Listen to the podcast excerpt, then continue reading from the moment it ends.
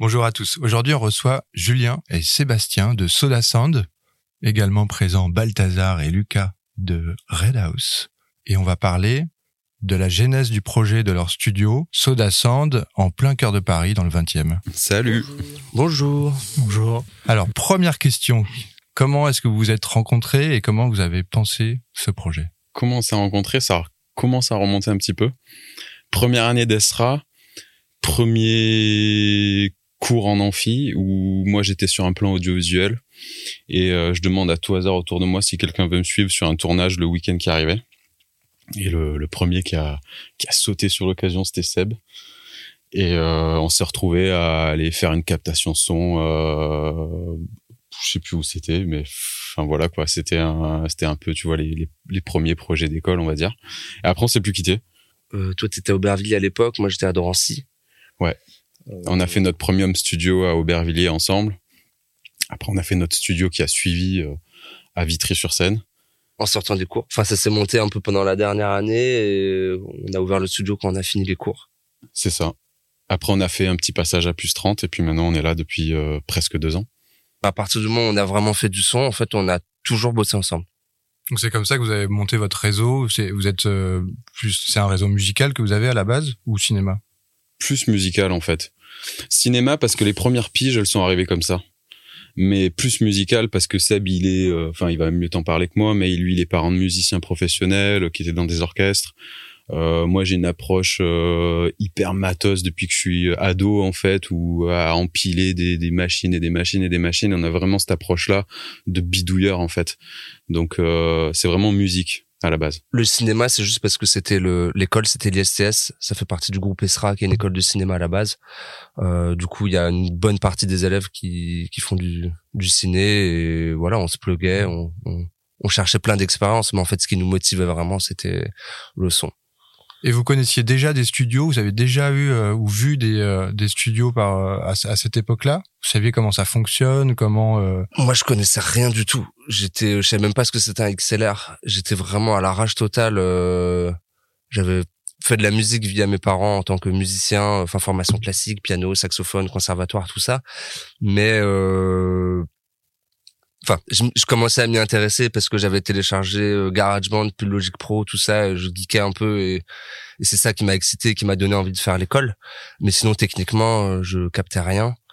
Euh, et voilà, mon père avait contacté un ancien ami à lui qui était un gesson. On avait une petite discussion, mais je part, enfin, la discussion elle ressemblait à rien quoi. Il m'a juste dit euh, c'est chaud, il y a pas de boulot. J'ai dit ouais, t'inquiète moi je vais y arriver c'est point point barre c'est c'était euh, je vraiment je, je, partais de trop loin quoi et vous êtes passé par une phase où vous avez fait de l'assistanat dans des grands studios parce que vous parliez de plus 30 mais finalement là vous étiez déjà locataire pas spécialement assistant ouais, ou quoi ouais, ce ouais. bah c'est assez euh, c'est assez atypique parce que pour être franc avec toi moi j'ai jamais fait un stage dans le moindre studio euh, j'ai tout fait sur le tas. Euh, je dire, même mes stages de fin d'études, c'était des, des, fausses conventions euh, avec des poteaux parce que parce que j'étais trop absorbé par le projet, par monter le home studio qu'on avait déjà à l'époque. Et, euh, et en fait, tous les week-ends, euh, moi j'allais bosser. Enfin, je bossais beaucoup dans la restauration à cette époque-là. Et tous les week-ends, le moindre euro que je gagnais en plus, c'était pour aller acheter un multipère pour brancher huit tranches en plus sur la console. petit à petit, quoi, tu vois.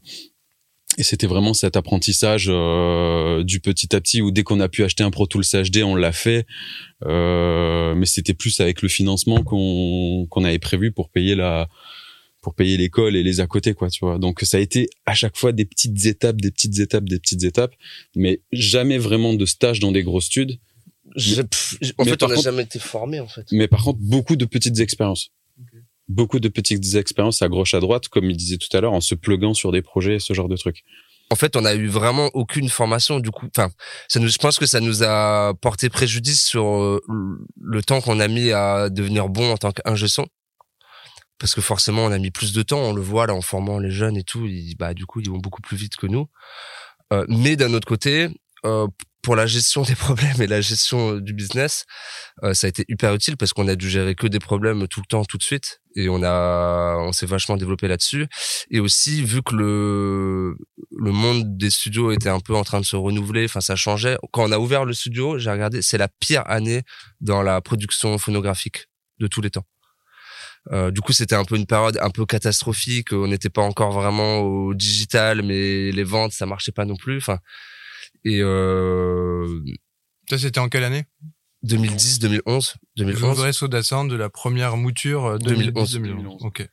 Et euh, je pense que ça nous a aussi, enfin, le fait de pas avoir, euh, de pas reproduire un schéma, ça fait qu'on a créé notre propre schéma et euh, qui était un peu différent de ce qui se faisait. Et je pense que ça, euh, c'est ce qui a fait notre force sur le long terme. Parce qu'au début, euh, même si le schéma était cool sur le, nos, nos, compétences d'ingénierie pure, je pense qu'on était un peu largué quand même. Et puis à cette époque-là, les, gros studios n'avaient pas de site internet, ils n'avaient pas de Facebook, ils n'avaient pas Instagram, ça n'existait pas. Nous, on est arrivé avec euh, cette fraîcheur-là aussi, tu vois, où on s'est présenté, où on était pionniers un petit peu sur les réseaux sociaux. On était les premiers à mettre des LED euh, sur les murs et, et à avoir une page Facebook un peu animée, quoi. Et ça, c'est ce qui a fait aussi que les clients sont venus à nous, parce que il y a tout un tas de, de jeunes clients à cette époque qui justement ne voulaient plus aller dans les grands studios parce que ça fonctionnait plus. Le, rapport avec l'ingé son euh, un peu trop aguerri euh, sur sa console, euh, qui prend les gens de haut, tout ça. C'est pas une généralité que je veux faire, mais quelque part, ça a fait fuir pas mal de clients à cette époque. Et nous, on a un peu récupéré les gens de notre génération qui avaient pas envie d'aller dans les gros studios et qui venaient juste se confier en tant que potes et qui avaient envie de d'amener un projet ensemble et de construire un projet main dans la main avec une vraie collaboration. donc on découvrait un peu avec eux aussi. Et ça, ça fait notre force parce que sur Facebook très vite on a eu pas mal de followers. Ça a pris tu vois. Au début c'était c'était plus facile qu'aujourd'hui de, de de se créer euh, une communauté. une communauté. Mais oui les gens étaient hyper méfiants en tout cas au début. Par rapport à vous? Au studio ah bah, nous aussi, oui. Déjà, on avait moins l'expérience, les techniques de vente, de rassurer le client, tout ça, c'est clair. Mais même de manière globale, euh, les gens étaient méfiants euh, du studio. Ils avaient peur que c'était une époque où avant il n'y avait pas de maquette ou de démo. Euh, ils faisaient tout en studio et les ingés avaient pas forcément cette habitude-là euh, en France, en tout cas. Et là, les gens home studio, ils arrivent avec une maquette, quelque chose de déjà, de déjà abouti, tout ça. Et souvent, le retour qu'on avait, c'était que le, le leur son était pas respecté. Ils allaient quelque part, ils, bossaient avec quelqu'un et à la fin ça avait plus rien à voir. Et, et ça, ben, ça leur plaisait pas et c'est pas la manière dont il faut travailler aujourd'hui. Mm. Bien sûr. Donc en gros, ça, ça grossit comme ça. Ça grossit et puis ça arrive aussi un peu en même temps que l'urbain mine de rien, avec ces fameuses mm. séances de nuit. Euh, euh, où les mecs viennent, posent sur un tout track euh, et peuvent te réserver à la dernière seconde sur un coup de téléphone 5 ou 6 heures de studio alors qu'à la base t'étais prêt à rentrer chez toi. Et ça, ça, ça a vraiment, vraiment mis du, mis de l'huile dans le moteur, quoi. Tu vois, c'est euh, à ce moment-là, on s'est dit ah bah tiens, un ingé son en plus, ça suffit pas. Il en, faut, il en faudrait peut-être un deuxième et tout. On a, on a, on est passé de l'électro à l'urbain aussi, un peu. Hmm. Parce que nous, on faisait énormément d'électro euh, au, au, début. On a fait notre réputation sur le mix, le mastering électronique, ce genre de choses, sur le vraiment la scène parisienne 2010, tu vois. Et euh, à partir de ce moment-là, on s'est un peu décalé sur l'urbain, mais en fait toute la musique s'est un peu décalée sur l'urbain. Avec cette demande croissante, du coup, vous visez plus gros, plus grand. Euh...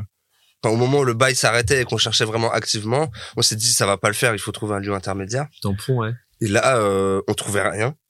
Et là, euh, le, le, Antoine Clamaran euh, et le plus 30, qui il fait des travaux à plus 30, euh, il va diviser en plein de cabines qu'il va mettre en location ok, euh, je sais pas, euh, notre bail s'arrête en mai, euh, lui il, ouvre son truc en mai. On se dit ouais, truc de ouf. Euh, bon bah super, on le rencontre. Donc il y avait quand même ce, ce truc-là où on savait que on pouvait louer dans un autre endroit pendant quelques temps.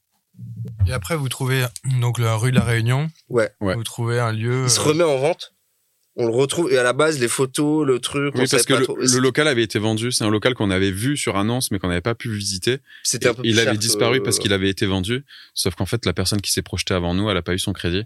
Donc le, le local revient sur le marché pile au moment où nous on se prend le bâche au niveau du de l'autre euh, local en fait. Ça ressemblait à quoi euh, juste parce que personne n'a l'image de, ce, de ce que c'était mais c'est quoi c'est un, ça ressemblait à un garage en fait, c'était complètement mur décrépit euh, tout en parpaing Et euh, c'est un, un garage de ville, tu vois, un petit garage automobile où euh, où le, le mécano faisait euh, ses trois quatre voitures journée euh, pour gagner sa croûte, mais il y avait rien à part des flaques d'huile et des voitures entassées quoi. Ici de la hauteur sous plafond. Et de la hauteur. Et c'était en pente un peu? Enfin, il y avait, il y a, il y a un peu une dénivellation. Euh, on vite fait au début et ouais un, un endroit qui monte en pente, euh, c'est ça. En fait, le plateau en lui-même était pas complètement euh, plan, donc il a il a fallu rattraper du niveau euh, quand on a fait les travaux ici.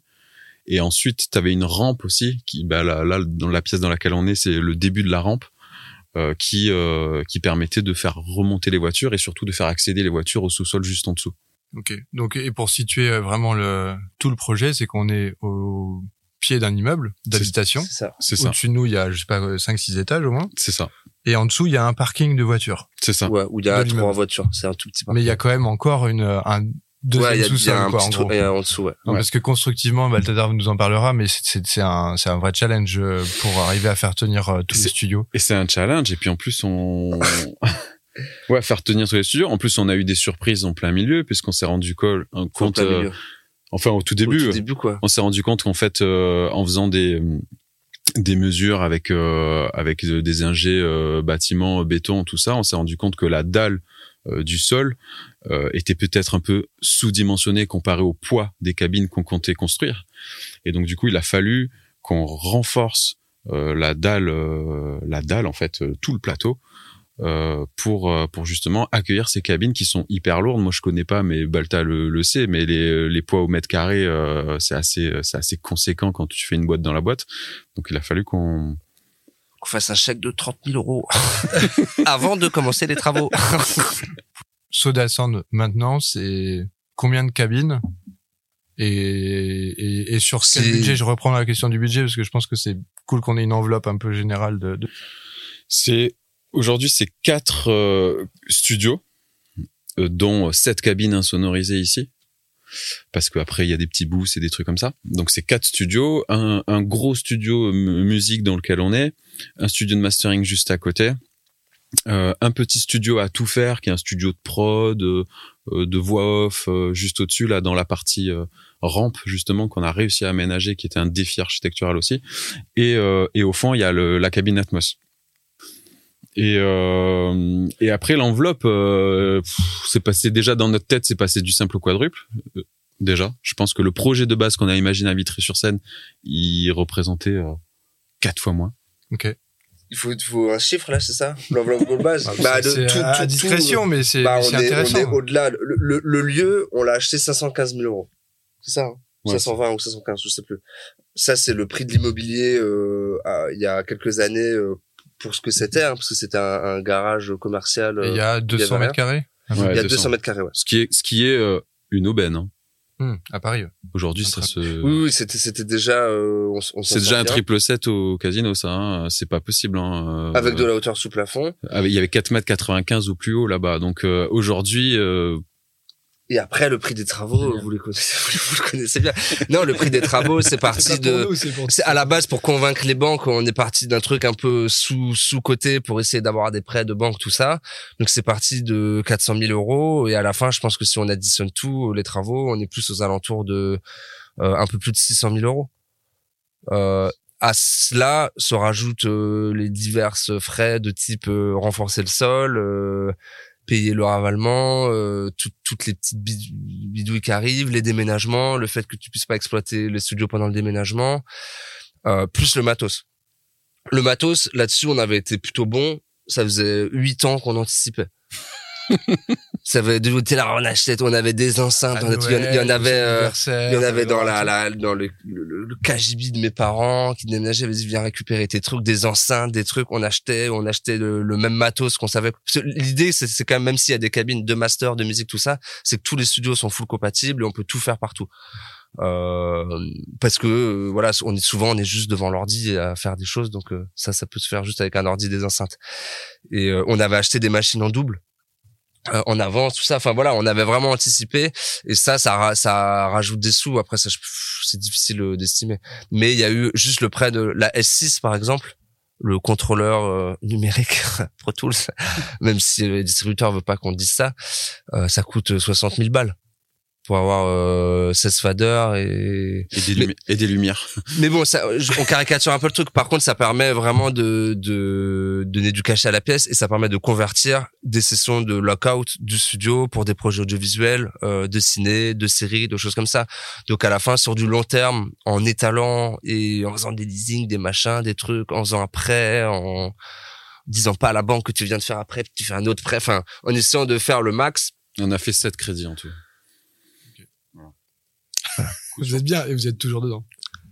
dedans Dans les euh, crédits, ouais. ouais, on y est toujours à fond. ouais. Parce qu'on a changé d'identité, c'est ça Mais oui, oui. On en est fait, toujours dans les en fait, euh, tant, tant conso pis- à la Fnac, euh, crédit Ouais, tant pis, ouais. les, t'empiles les crédits et les banques à la fin, quoi. Puis tu vas voir le concurrent, tu dis, ouais, mais eux, ils m'ont prêté ça. Ah bon, ben d'accord. Et à la fin, ils voulaient plus nous prêter. Et c'est euh, C'est carrément le. c'est le- Paul-Henri Wagner de 44 ans euh, qui, qui qui qui nous a pris un peu à sa bonne et qui a, qui a décidé de nous faire un leasing lui-même. Donc c'était quand même assez euh, C'était hyper fair de sa part. Ouais. Génial. C'était euh, Enfin, c'est assez génial, cool et il a surtout il a cru- enfin il a cru Il a on lui a projeté ouais. le projet tu sais on arrive ouais on va faire ça pareil enfin comme quand on a lancé le truc on est des fous nous ça va être différent tu vas voir machin et il a cru en nous et euh, et, et c'est peut-être le un des seuls on avait contacté des enfin des distributeurs de matos tout ça et une fois ils nous envoyaient même pas les devis certains Ouais, c'est gros montage. Et, et donc c'est à cette époque-là qu'on se rencontre tous. Enfin, vous rencontrez Lucas en premier, vous discutez de ça avec lui. Euh, On connaissait Red House un petit peu. Parce qu'on avait rencontré des gens euh, qui avaient euh, déjà eu des studios faits par Red House, notamment les premières œuvres de Lucas, euh, euh, les toutes, toutes, La toutes, partie toutes studio, premières ouais. œuvres de, de Lucas, le studio en aparté pour Raphaël. Exactement, ouais. Raphaël, c'était un gars qu'on qu'on côtoyait à cette époque et qui nous avait dit oui, oui, c'est Lucas de Red House qui a fait son truc et tout. Et nous, on avait repéré un petit peu, tu vois, sur Internet, il y avait déjà une petite visibilité sur euh, sur la compagnie Red House et, euh, et on voyait ce qu'il proposait et c'était c'était déjà un peu différent de ce que faisaient, ce que j'ai envie de dire aussi les anciens de ce monde-là. Parce que même chez les constructeurs de studios, il y a une ancienne génération une nouvelle génération aussi. Et, euh, et on est déjà, en fait, on a contacté tout le monde à cette époque-là. Et euh, il y a ceux qui répondent pas. Et euh, il y a ceux qui répondent, mais euh, dont on se demande s'ils se rendent bien compte du projet qu'on veut faire, s'ils nous prennent vraiment au sérieux, si c'est difficile d'avoir une discussion avec certaines certaines personnes.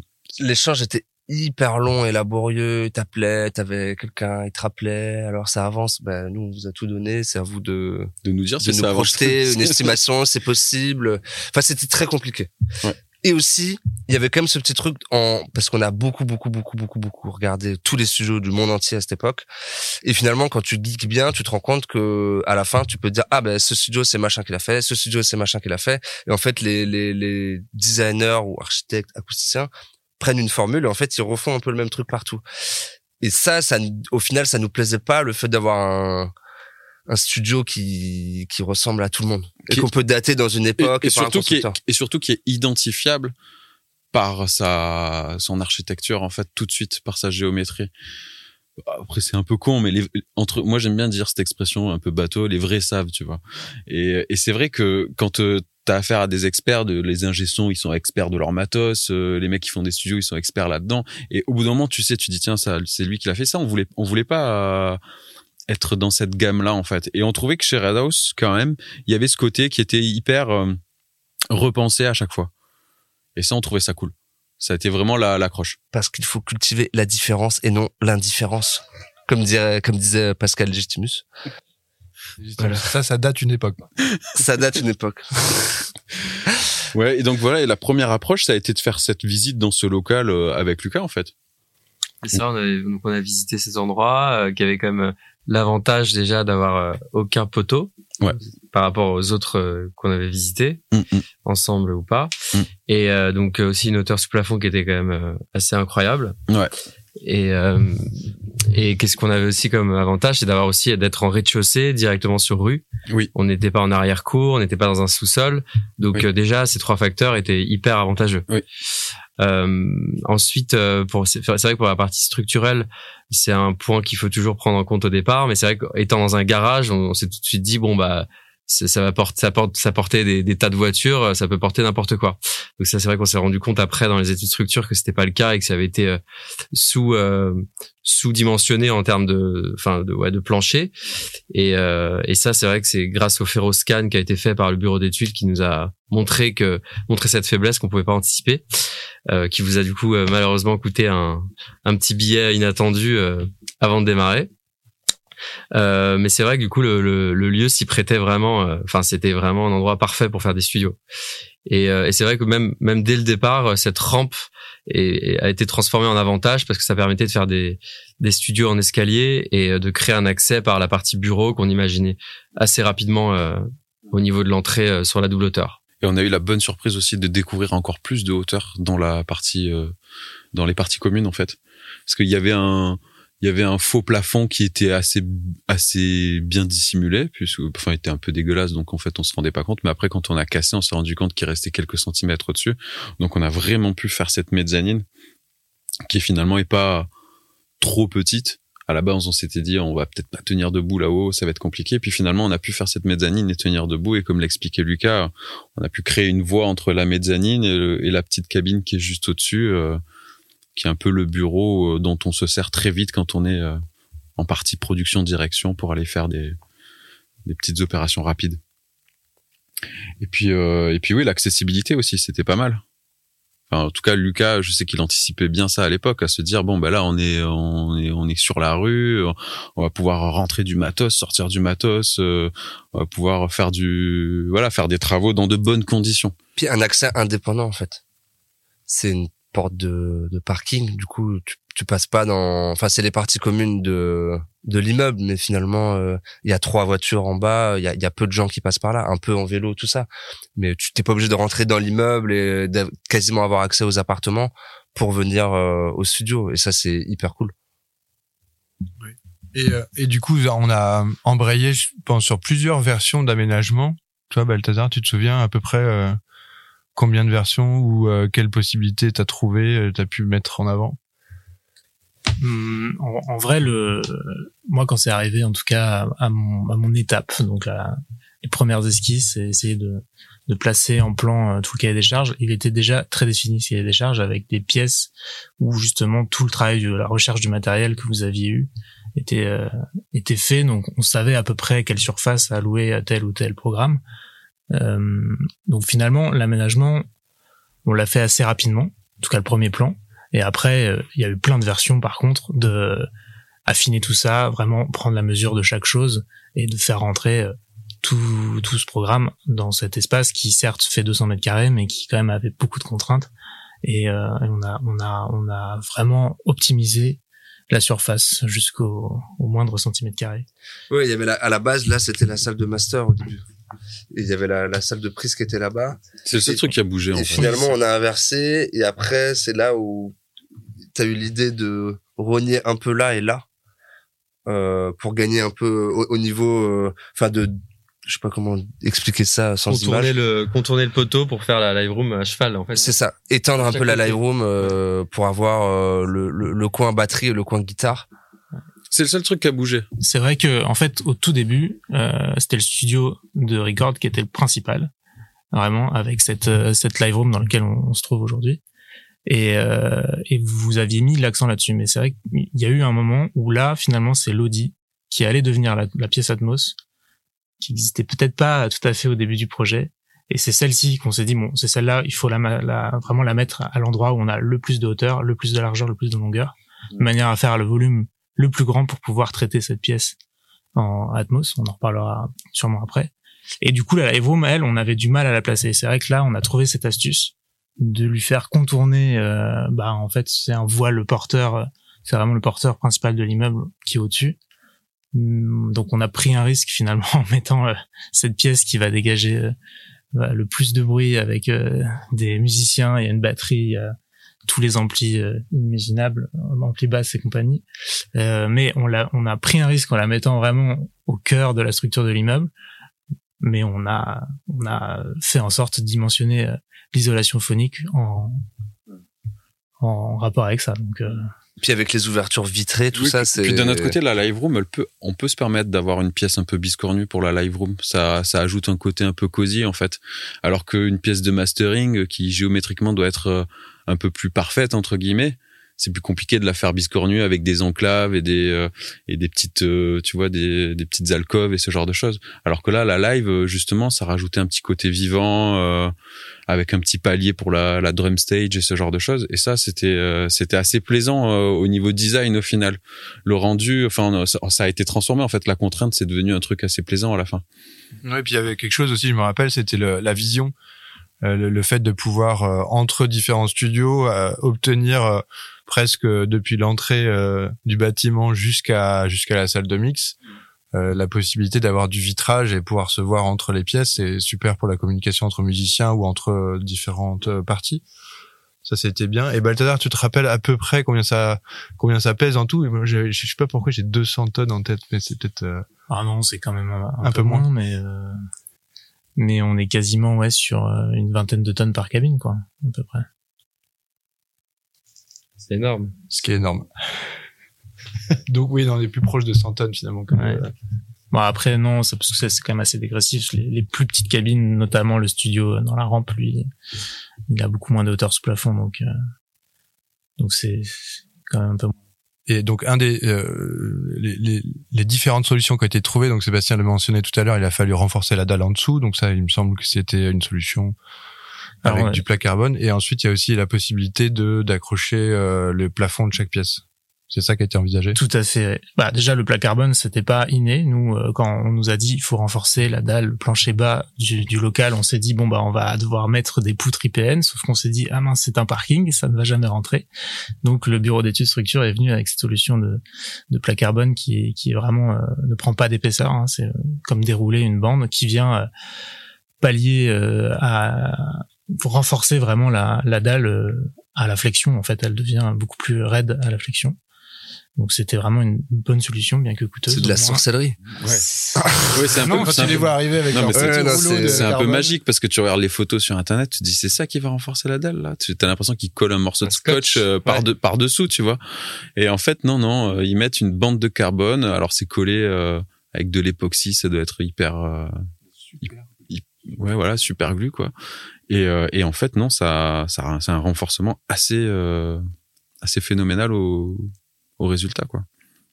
Et donc ça nous a, ça nous a quand même rassuré quand on a vu cette solution parce qu'on s'est dit on va retourner voir la copro, on va leur dire bon les gars on va vous faire des travaux mais en plus on va vous rajouter des IPN dans votre cave. Enfin, fallait qu'ils disent oui déjà en fait. C'était pas possible quoi, ils auraient jamais dit oui en fait. Donc heureusement que la solution plat carbone a existé et qu'on a pu faire ça. Et c'est sûr que bon déjà il y a la, la masse de chaque studio qui s'additionnait et répartie sur le sur l'ensemble du plan, c'était compliqué. Et en plus, euh, on est obligé, on a on a on a ce couloir qui dessert tous les programmes, qui lui-même a une paroi euh, le entre entre ce couloir et les studios. Cette paroi était nécessairement assez lourde et en fait c'est ça qui a créé le problème de masse Ah oui. et euh, on se retrouve d'un côté avec un couloir qui est- ne pèse rien parce que c'est un couloir, euh, ce, ce double mur entre euh, le couloir et les studios et les studios qui eux pèsent beaucoup, donc on n'était pas du tout euh, symétrique. Ah oui. on, on chargeait pas le, le plancher dans, de manière euh, égale et c'est là, c'est pour ça qu'on a dû Ah envisager ce renfort. Oui. Malgré tout, on s'est rendu compte avec euh, nos, tous nos calculs à l'époque que ça pesait quand même trop lourd. Ouais. Et, euh, et, et- ou alors il aurait fallu euh, finalement mettre du plat carbone sur euh, toute la surface. Euh, Donc ça c'était difficilement envisageable parce que c'est quand même une matière qui coûte très cher à mettre en œuvre. Donc on s'est dit que euh, ça, ça nous était rarement arrivé. On l'avait fait euh, un peu auparavant, mais euh, on s'est dit qu'on allait euh, à la fois donc poser les studios sur le sol en partie basse, mais aussi les suspendre par leur plafond. Et, et donc, euh, on a utilisé tout un système de ressorts, de suspentes anti-vibratiles, qui permettent de vraiment reprendre toute la masse supérieure du studio, euh, mais sans transmettre pour autant les vibrations à la structure du plafond, qui est donc là, on parle d'une dalle béton aussi, puisqu'on est en, fait euh, pour la grande la grande partie du local, on est à l'air libre, euh, en toiture terrasse euh, non végétalisée euh, à cet endroit-là. C'est ça. Donc en fait la charge est répartie entre le sol et le plafond. Pour, pour résumer. Exactement. Donc ça, c'est la partie structurelle et aménagement. Et ensuite, il y a la discussion design. J'aimerais bien qu'on qu'on y passe parce que bon, vous avez- on n'a pas l'image là. Enfin, vous avez pas l'image pour ceux qui écoutent, mais nous on l'a. Et c'est chaque pièce a sa à son design, à sa sa vision presque. Qu'est-ce que c'était quoi la discussion entre entre vous quatre donc Julien, Sébastien, Balta et Balthazar et Lucas? C'était euh, un, dossier de référence déjà, parce qu'il y avait un Pinterest où on avait, on avait posé pas mal de photos. euh, C'était très arrêté sur le Studio 1, celui dans lequel on est, et, sa Live Room, où on avait ce côté euh, pop, euh, 60s, 70s, euh, un peu moderniste, euh, avec le béton. On voulait qu'il y ait du béton, on voulait qu'il y ait, qu'il y ait cette ambiance un peu, un peu marron, un peu, un peu chaleureuse en fait. Et euh, ça, c'était assez, euh, assez défini. Euh, pour les parties communes, on s'est rendu compte très vite qu'il fallait qu'on aille sur un truc d'épuré aussi, pour que ça aille euh, avec le complexe et euh, la géométrie des lieux et tout ça. Euh, par contre, le Studio 3, on partait de quasiment rien, puisque la première version que nous a proposé Balthazar n'a rien à voir avec ce qui a été mis en œuvre. en- Studio 3, c'est lequel? C'est le Studio Atmos qui est tout au C'est fond. le Atmos. C'est- Au final, c'est celui où on a le plus remis en cause la première proposition. Mais c'est peut-être celui où il y a eu le moins d'échanges après.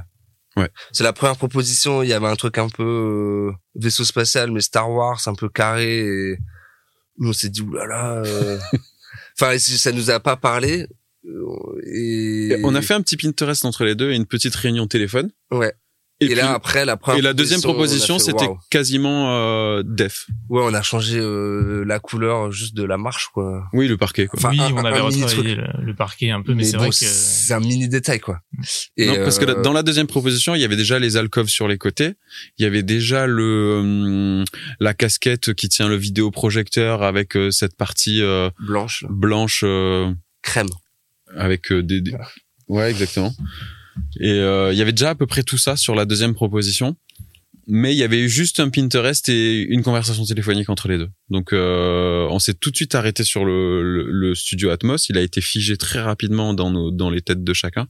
Bah, c'est le premier. Ouais. Et c'est celui qui a pu être euh, mis en œuvre aussi rapidement, puisqu'on s'est dit on va commencer par là. En plus, c'est le fond du bâtiment. Ouais, c'est le fond du bâtiment. Donc, en commençant par là, on pouvait se débarrasser de, de cet espace-là pour pouvoir ressortir petit à petit du bâtiment pour les travaux.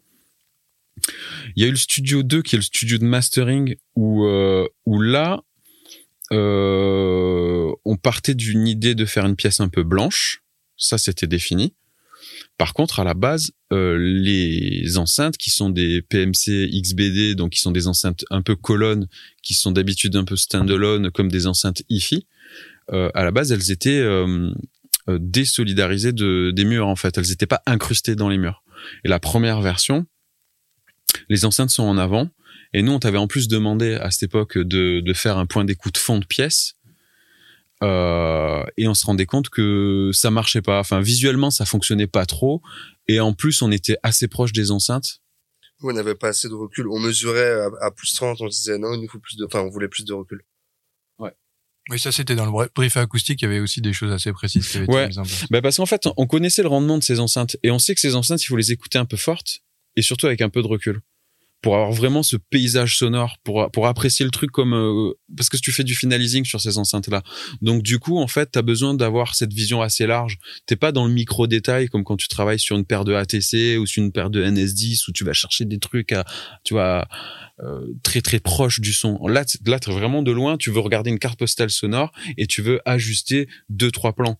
Et en fait, si t'as pas ce recul-là, elles fonctionnent pas ces enceintes. Pas elles fonctionnent pas, mais c'est pas comme ça qu'on aimait les travailler en tout cas. Et donc du coup, euh, de ce premier jet que nous envoie Balta, on le rappelle, on lui dit non, mais en fait, euh, il faut plus de recul. Donc je pense que là, à ce moment-là, il te rappelle, il s'est dit bon, il faut plus de recul. Comment on va faire? Et euh, et puis et puis finalement vient l'idée de les incruster. Ce qui est assez atypique pour ces enceintes parce qu'on les voit pas souvent incrustées en fait.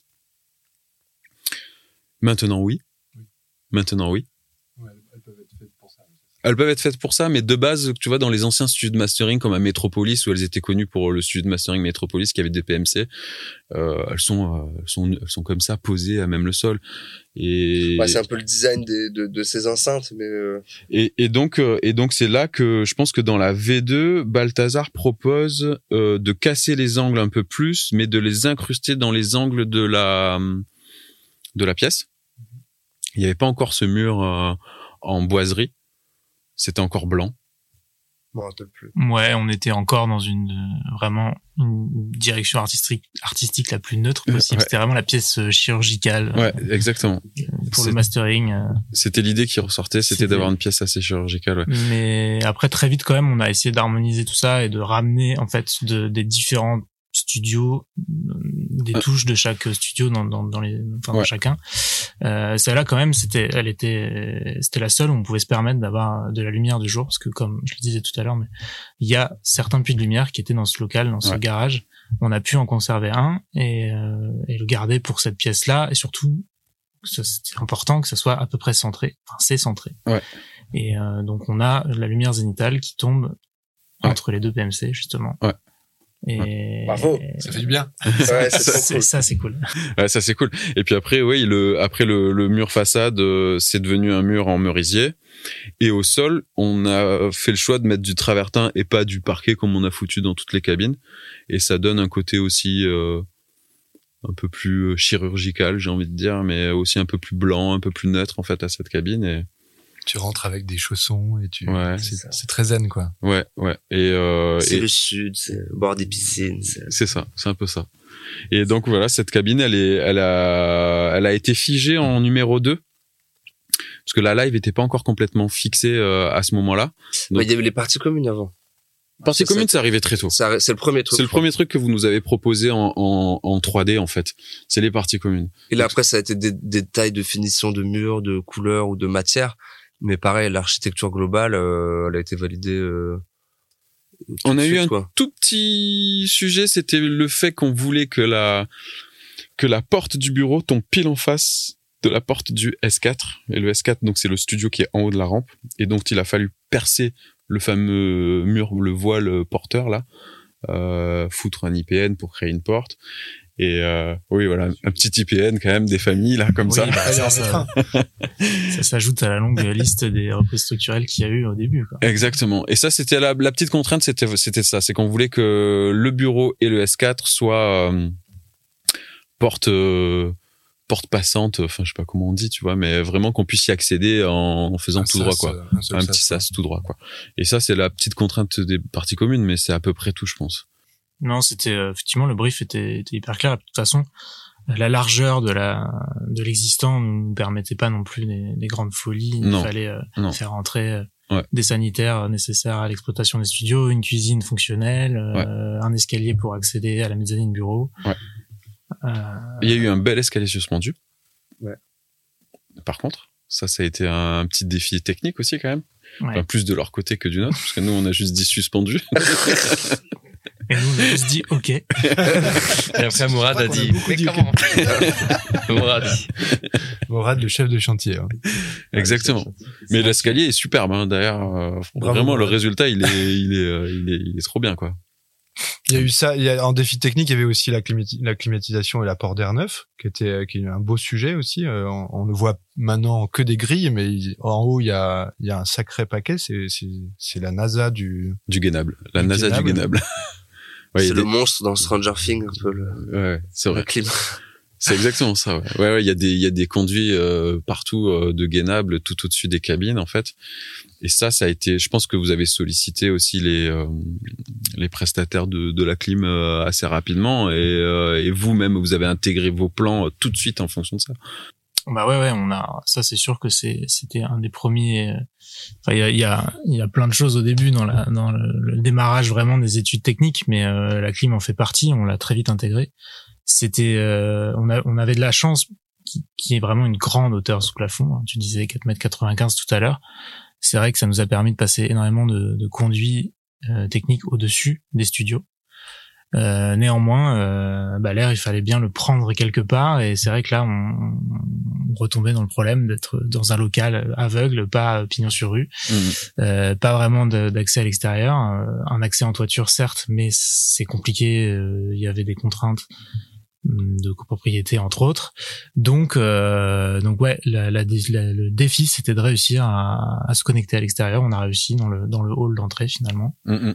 euh, à mettre euh, un local accessible avec toute la machinerie. En tout cas, ça c'était une, une belle contrainte. Il y avait, euh, il y avait aussi euh, toute toute la partie euh, câblage aussi, et connecter les, les les cabines entre elles. Ça, ça se passe sous les studios, mais il y a à peu près le même, euh, il y avait le même défi euh, et la même quantité de, de, de choses à passer.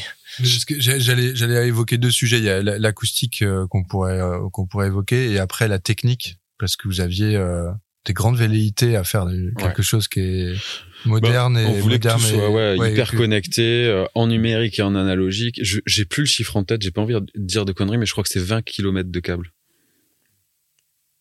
C'est n'importe quoi en fait. c'est une toile d'araignée de dingue. En- Ouais. en- dans tous les formats finalement. Vous avez Ouais, de dans- l'analogique partout. Vous avez du numérique. On a euh, du numérique, on a du BNC pour la vidéo, il y a de des ports Ethernet en plus pour euh, gérer le MIDI, pour gérer euh, le, un réseau intranet commun, pour gérer du Nexus qui est le format propriétaire à vide pour la gestion de, de, de workstation.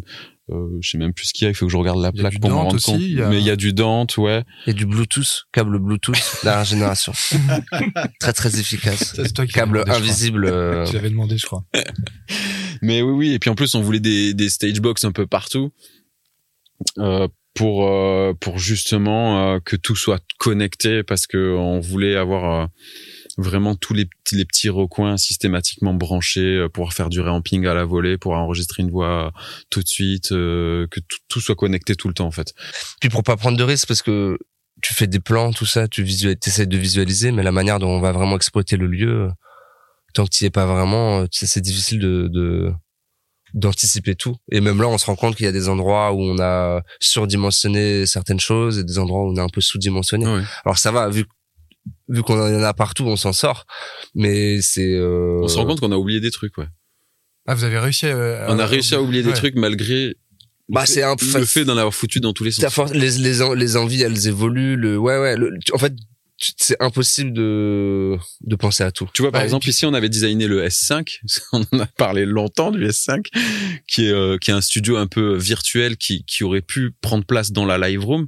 Pour l'instant, on s'en est pas servi. Alors, on, on, on a eu d'autres besoins qui, qui, qui sont sortis de terre d'un coup, comme ça, qui sont pas le S5 qu'on n'avait pas anticipé. Par contre, le S5, on s'en est pas servi. Même si, de temps en temps, on vient s'y pluguer pour faire des, des, des opérations, tu vois. Mais on n'a pas mis de poste euh, ici, euh, en plus, pour le moment. Et ça, c'est c'est avec euh, Jonathan euh, et euh, sa société Pure Capture que Ouais, vous avez euh, eu ces échanges-là et c'était fructueux. Il vous a ça. bien guidé là-dedans. ou- Super. Est Ouais. top. On le recommande vivement. non, mais vraiment, Ouais, il ce que je veux est... dire, c'est qu'il a, est-ce qu'il a amené, est-ce que c'était vraiment un dialogue euh, Ouais. Il a amené sa Mmh, vision. Il a amené des de- réponses. En fait. Il a amené des réponses, il a amené une organisation de travail, il a amené euh, des questions Ouais. euh, qu'on s'était pas posées, il a amené, euh, il nous a accompagnés vraiment. Non, franchement, il Par est- exemple, il nous a fait faire le réseau HP euh, pour euh, le reamping justement, euh, qu'on a additionné à toute cette strate de réseau en plus. Euh, il nous a, euh, il nous a aussi euh, solutionné pas mal de petites choses. Euh, J'ai plus les détails en tête, mais c'est vrai que très vite, il nous a proposé aussi des synoptiques. Euh, tu vois parce que toi t'as plein d'idées et tout mais il faut après il faut les mettre sur euh, sur papier. C'est compliqué quand t'as tous ces toutes ces strates et tous ces formats en fait. Il nous a proposé des synoptiques qui étaient quand même tout de suite assez lisibles euh, assez clairs et tout même s'il y avait pas tout c'était assez clair. Et on a pu en, plus sur, se greffer sur ces synoptiques à lui pour agrémenter nos plans à nous et finaliser un projet ensemble en fait. Et euh, ça c'était très cool. Et lors du déploiement il a été d'une d'une efficacité euh, c'est une machine quoi non, vraiment, c'est une machine. Le gars, il Ouais. était là, il faisait des chiffres de 12 heures à câbler euh, comme un ouf. euh, il est passé dans des trous de souris euh, parce que forcément, en plus, tu te rends compte qu'il y a des petits trucs que que t'as pas anticipé et tu trouves des solutions sur le chantier après. Et, euh, et ça, il a il a su répondre à chaque fois. Euh, En plus, il y avait une reprise de câblage. Donc c'est pas comme s'il avait il avait tiré ces petits câbles tout neufs euh, qui glissent super bien dans des conduits. Non non non, il y a eu une reprise de câblage. La console API, elle avait déjà été câblée, elle avait été décablée une fois puisqu'on était allé à plus 30 avec et il a fallu utiliser la même longueur de câble sur place euh, avec euh, la reprise de patch euh, et, et tout ce qui tout ce qui allait avec et ça il a su le faire aussi. C'était un défi technique assez assez lourd. Et, euh, et d'ailleurs, on n'a toujours pas upda- update le, le, le patch euh, de l'API depuis depuis l'origine où on l'a acheté du coup quoi. Donc là, ça c'était un- une économie mine de rien. C'est-à-dire que lui, il a réussi à répondre à ça et il nous a fait faire une économie parce que patcher euh, 7 bars ou, euh, ou 8 bars euh, en bantam euh, avec les longueurs qu'il y a en dessous, euh, ça représente un sacré budget normalement quoi. Autre, autre sujet euh, important, principal dans les studios, c'est l'acoustique. Ouais. Et ça aussi, vous aviez des, euh, des visions claires là-dessus. Vous saviez ce que On vous veut vouliez. que ça sonne. Ouais, ouais. On voulait déjà savoir, on, on savait déjà où on voulait se positionner par rapport aux enceintes aussi. Bah, on, a- on vient de l'évoquer tout à l'heure pour le mastering, mais on voulait que pour les PMC, on voulait être assez loin. Euh, pour la salle du fond, qui est la salle euh, audiovisuelle, parce qu'il y a quand même une toile tendue euh, avec euh, un système LCR euh, de façade, on voulait aussi être en position fond de pièce. Ça, c'était assez arrêté dès le début. Et euh, et du coup, ça a fait placer les enceintes d'une certaine manière. Toi, ça t'a certainement fait faire euh, les calculs d'une manière. Tu vois, je- Oui, oui, bah le, point d'écoute, évidemment, c'est- hyper important d'anticiper ça au moment de, de l'aménagement, c'est-à-dire enfin, définir euh, comment les enceintes sont positionnées, est-ce qu'elles sont encastrées ou non, et après où est-ce que avec la console ou avec d'autres contraintes de la pièce, où est-ce qu'on met l'ingénieur du son et Ouais. où se situe le meilleur compromis euh, pour la position de l'écoute et après comment on travaille autour de ça.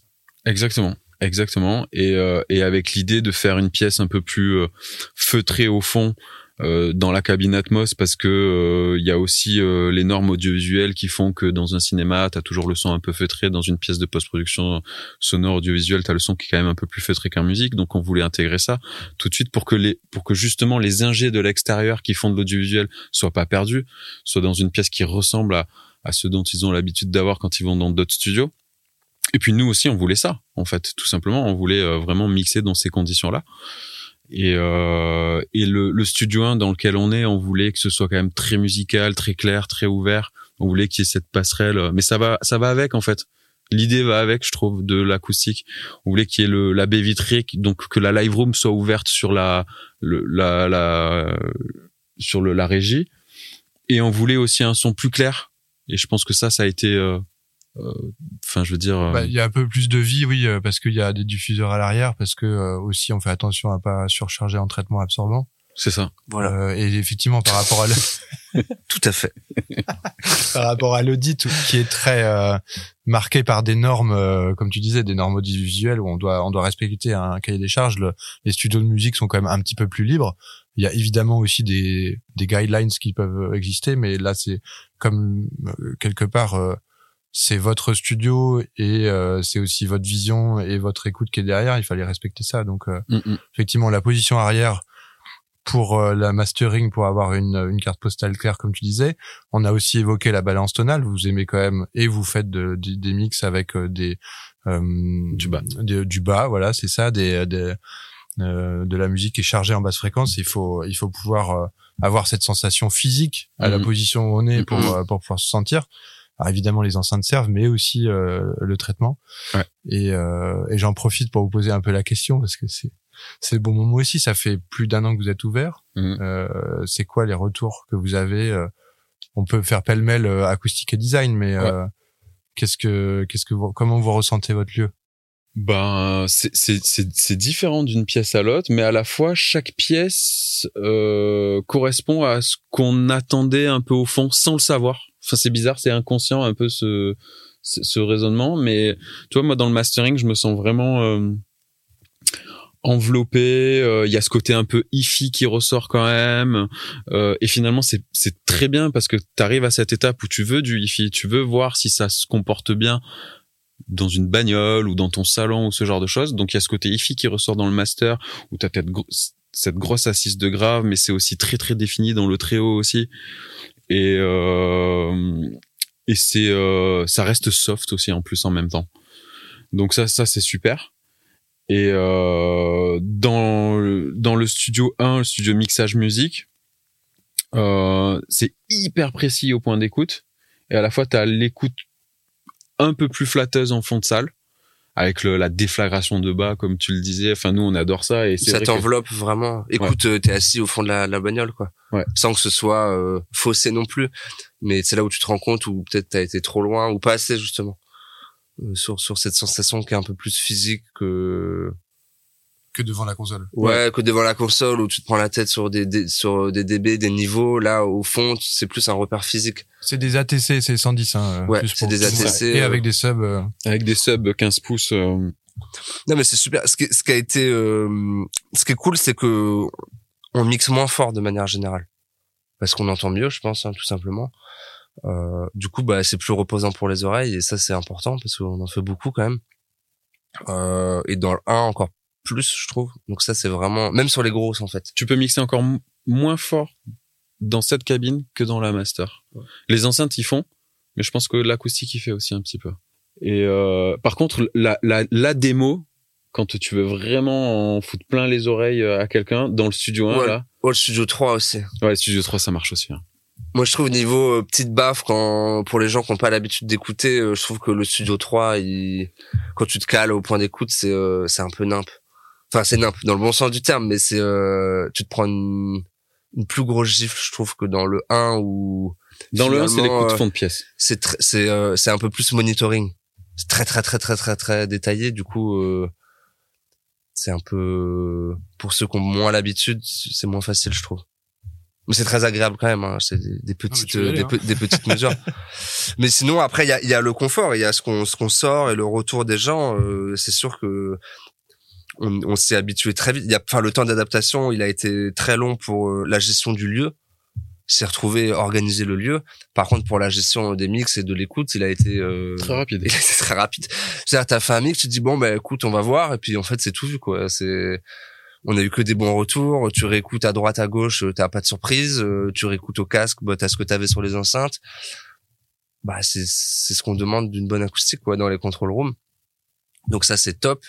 Euh, les ingestions externes qui sont venues, pareil, j'ai eu que des retours euh, euh, assez ouf. Euh, dans la salle Atmos du fond, euh, j'ai, y a- on a quelqu'un qui mixe beaucoup de d'Atmos et qui a fait beaucoup de salles Atmos et qui nous a dit que la seule fois où il a vu euh, cette sensation-là de qualité sur une salle Atmos, c'est dans le studio Dolby à Londres.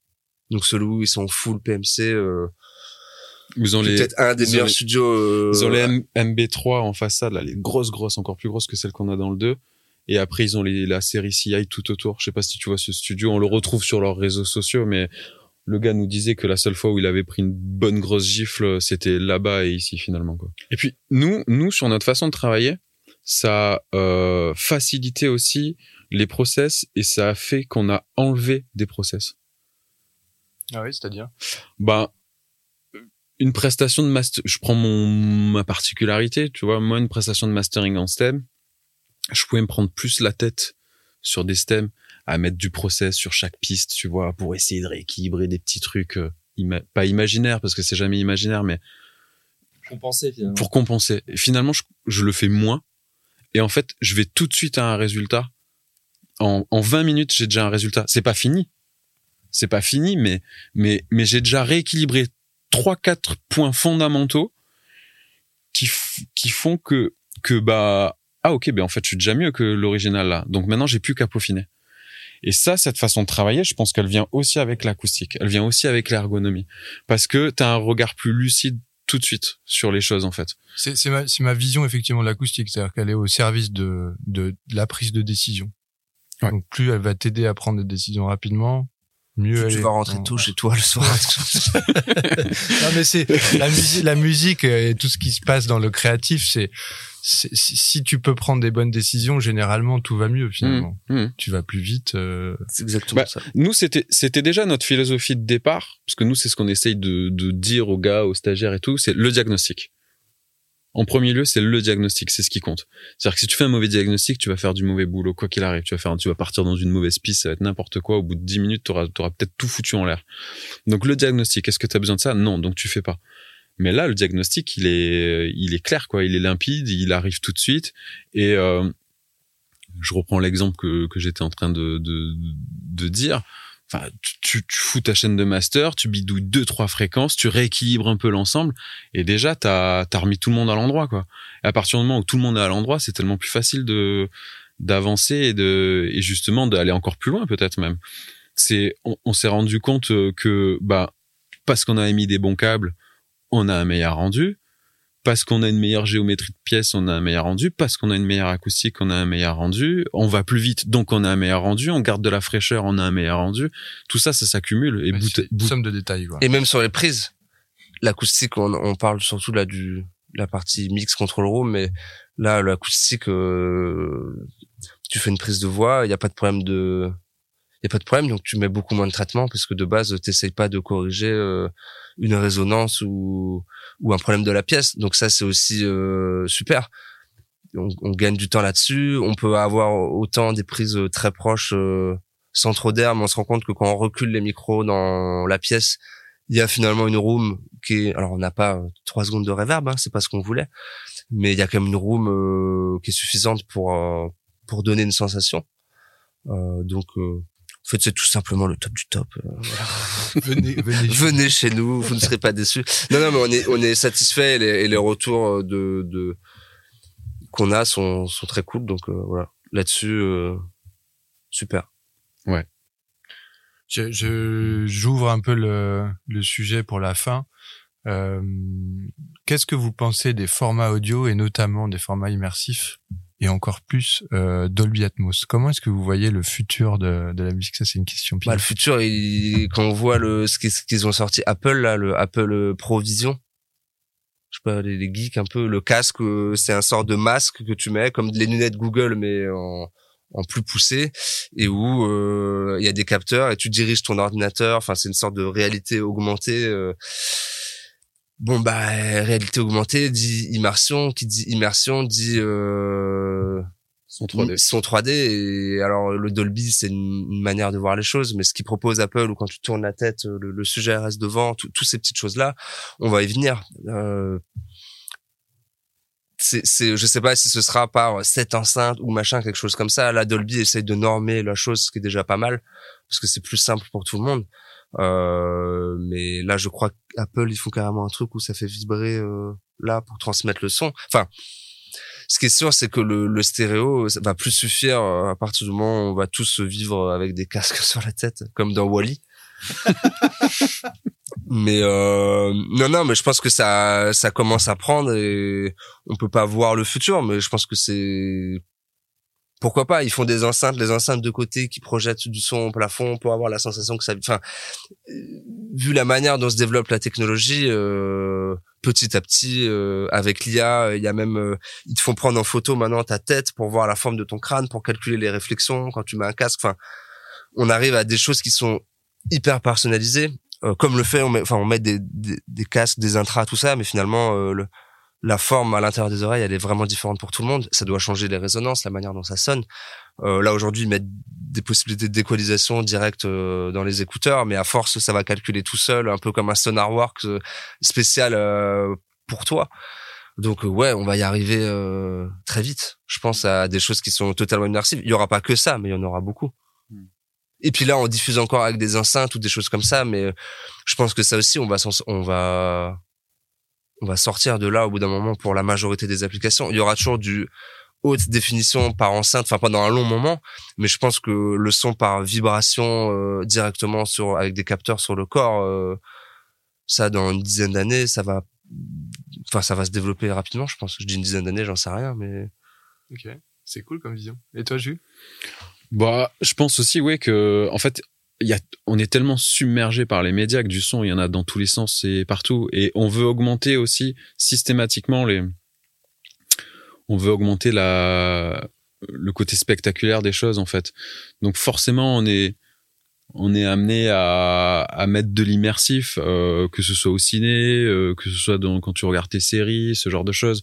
Donc euh, même si euh, on- le commun des mortels, j'ai envie de dire, ne fait pas trop attention encore et regarde son truc et absorbe un son euh, un peu de manière frontale, euh, s'en rend pas compte, mais en fait, il y a des tas et des tas de micro détails. Il suffit juste que tu regardes ta série aux écouteurs plutôt que de la regarder sur ton écran plat euh, pour te rendre compte qu'en fait ils se sont fait chier de fou pour le mixage quoi tu vois. Alors qu'à l'époque enfin à l'époque il y a quelques années c'était pas encore le cas. Donc euh, D'ailleurs, sur les nouveaux écrans plats Sony euh, Bravia, je sais pas quoi là, c'est euh, c'est la dalle qui vibre. C'est plus un système de haut-parleur. C'est la dalle qui vibre qui envoie du son. Donc on on est déjà finalement dans le début de voilà le haut-parleur. Ce sera une manière, mais il y aura pas que ça quoi. C'est une il y aura des alternatives. Et, et, ouais, donc euh, moi je me dis que le son, euh, il y a encore de belles années euh, au niveau du son. Par contre, le métier traditionnel d'ingénieur du son, j'essaye de prendre le truc un, poil plus large, tu vois, mais le métier, traditionnel d'ingénieur du son, il est, à- il est amené à évoluer, peut-être évoluer beaucoup plus vite que ce qu'on ne le pense. Tu vois, aujourd'hui, tu mets un ozone sur un sur un mix, euh, tu fais clic droit euh, mix et c'est mixé quoi. Donc euh, ça, il va falloir se vite vite euh, se mettre un coup de pied au cul euh, pour tout le monde, tu vois. Dans... Mais par contre, il y a plein, il y a plein de choses qui s'ouvrent il y a plein de choses qui s'ouvrent. On, on, nous a bassiné avec le métavers, on nous a, on nous, enfin, il y a plein de choses qui arrivent et tout. Donc on est, on est vraiment au balbutiement de tout ça. Mais du son, on va y en avoir dans tous les sens, ça c'est sûr. Donc il faudra être là pour le faire. La Dolby se sont positionnés parce que tu parlais de Dolby dans ta question, donc ils se sont positionnés avec ce format immersif qui est assez canalisé et tout, donc tout le monde peut s'y retrouver avec des codes et tout ça. C'est très bien parce que ça fait appréhender un peu tout le monde. On voit que même les ingé-sons euh, de renommée internationale, ils en sont aussi à leur début hein, de des mix Atmos. Hein. Ils ont pas fait euh, 200 000 Xatmos euh, chacun. Hein. Donc voilà, nous aussi on découvre, on a une nouvelle plateforme, on a un nouveau studio, on apprend à mixer avec des objets sonores qu'on fait déplacer, qu'on on apprend à, à, utiliser la dynamique différemment, à utiliser euh, la force sonore différemment, à utiliser la pression acoustique différemment. C'est plus c'est plus trop frontal, c'est complètement environnant. T'apprends à une nouvelle façon de faire ressentir la la même chose c'est c'est c'est T'as beaucoup plus de place en fait. Beaucoup plus. On prend dans les trucs techniques, mais t'as beau le, le quand tu fais un mix, t'es dans la partie un peu. Si on rentre dans la partie technique, euh, il faut tout faire rentrer euh, sur deux canaux euh, à un certain volume parce qu'aujourd'hui, euh, par rapport aux moyens de diffusion, ça doit être assez fort. Euh, là, c'est comme si euh, t'avais euh, 6, 8 fois plus d'espace pour mettre la même chose. Mm. Du coup, bah, tu peux t'autoriser beaucoup plus de, de choses. Les contraintes de dynamique, elles existent plus trop ou plus de la même manière. Les contraintes euh, de masquage, euh, de masquage fréquentiel, elles, elles disparaissent en partie puisque Tu bah tu mets sur une autre enceinte et du coup c'est plus masqué. Alors ça peut perturber un peu l'oreille tout ça, mais voilà donc on est on essaye de de- d'apprendre un peu tout ça, d'expérimenter. Il y a aussi le le, la- le le fait que ce soit converti en binaural, c'est pas le, le conversion en binaural, c'est fait que bah si nous on a 12 enceintes par exemple, à la fin en binaural, c'est plus que sur euh, deux haut-parleurs euh, au casque. Euh, Il y a des choses qui, se- qui se convertissent plus ou moins bien.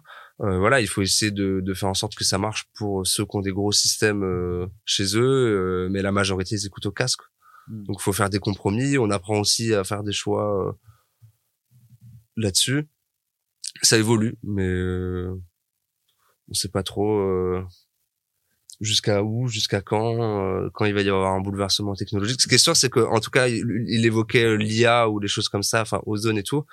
Euh, là, le son découvre le son de synthèse. Au cinéma, ça fait longtemps que on crée des, des choses de, de toutes pièces, des effets euh, visuels euh, dans le son. À part pour les sons de synthé où on synthétise tout ça, euh, dans l'audio à proprement parler, on était plus dans la restauration, le, le, le nettoyage ou l'optimisation. Là aujourd'hui, on rentre dans l'ère où on crée des sons. On peut prendre euh, la voix de Drake et lui faire faire chanter autre chose. Et là, on vient d'ouvrir une boîte un peu de Pandore, euh, sauf que euh, les moyens euh, technologiques sont beaucoup plus évolués que lorsque c'est sorti pour l'image. Du coup, ça va évoluer beaucoup plus vite. Du coup, euh, c'est hyper difficile de se projeter et de voir euh, ce, que, ce que va être notre métier dans dans quelques temps, quoi. Le métier des voix off ou des choses comme ça. euh, Enfin, moi, je serais à leur place, je, je serais pas bien, quoi. Parce que il y, en aura toujours. On va toujours garder l'humain, mais pour la majorité des, des petites choses, euh, c'est déjà le cas euh, pour, euh, je sais pas, les, les répondeurs ou les choses comme ça. On va pouvoir faire des voix de synthèse. Où là, c'est le début, mais dans deux trois ans, en vrai, ce sera pareil, quoi.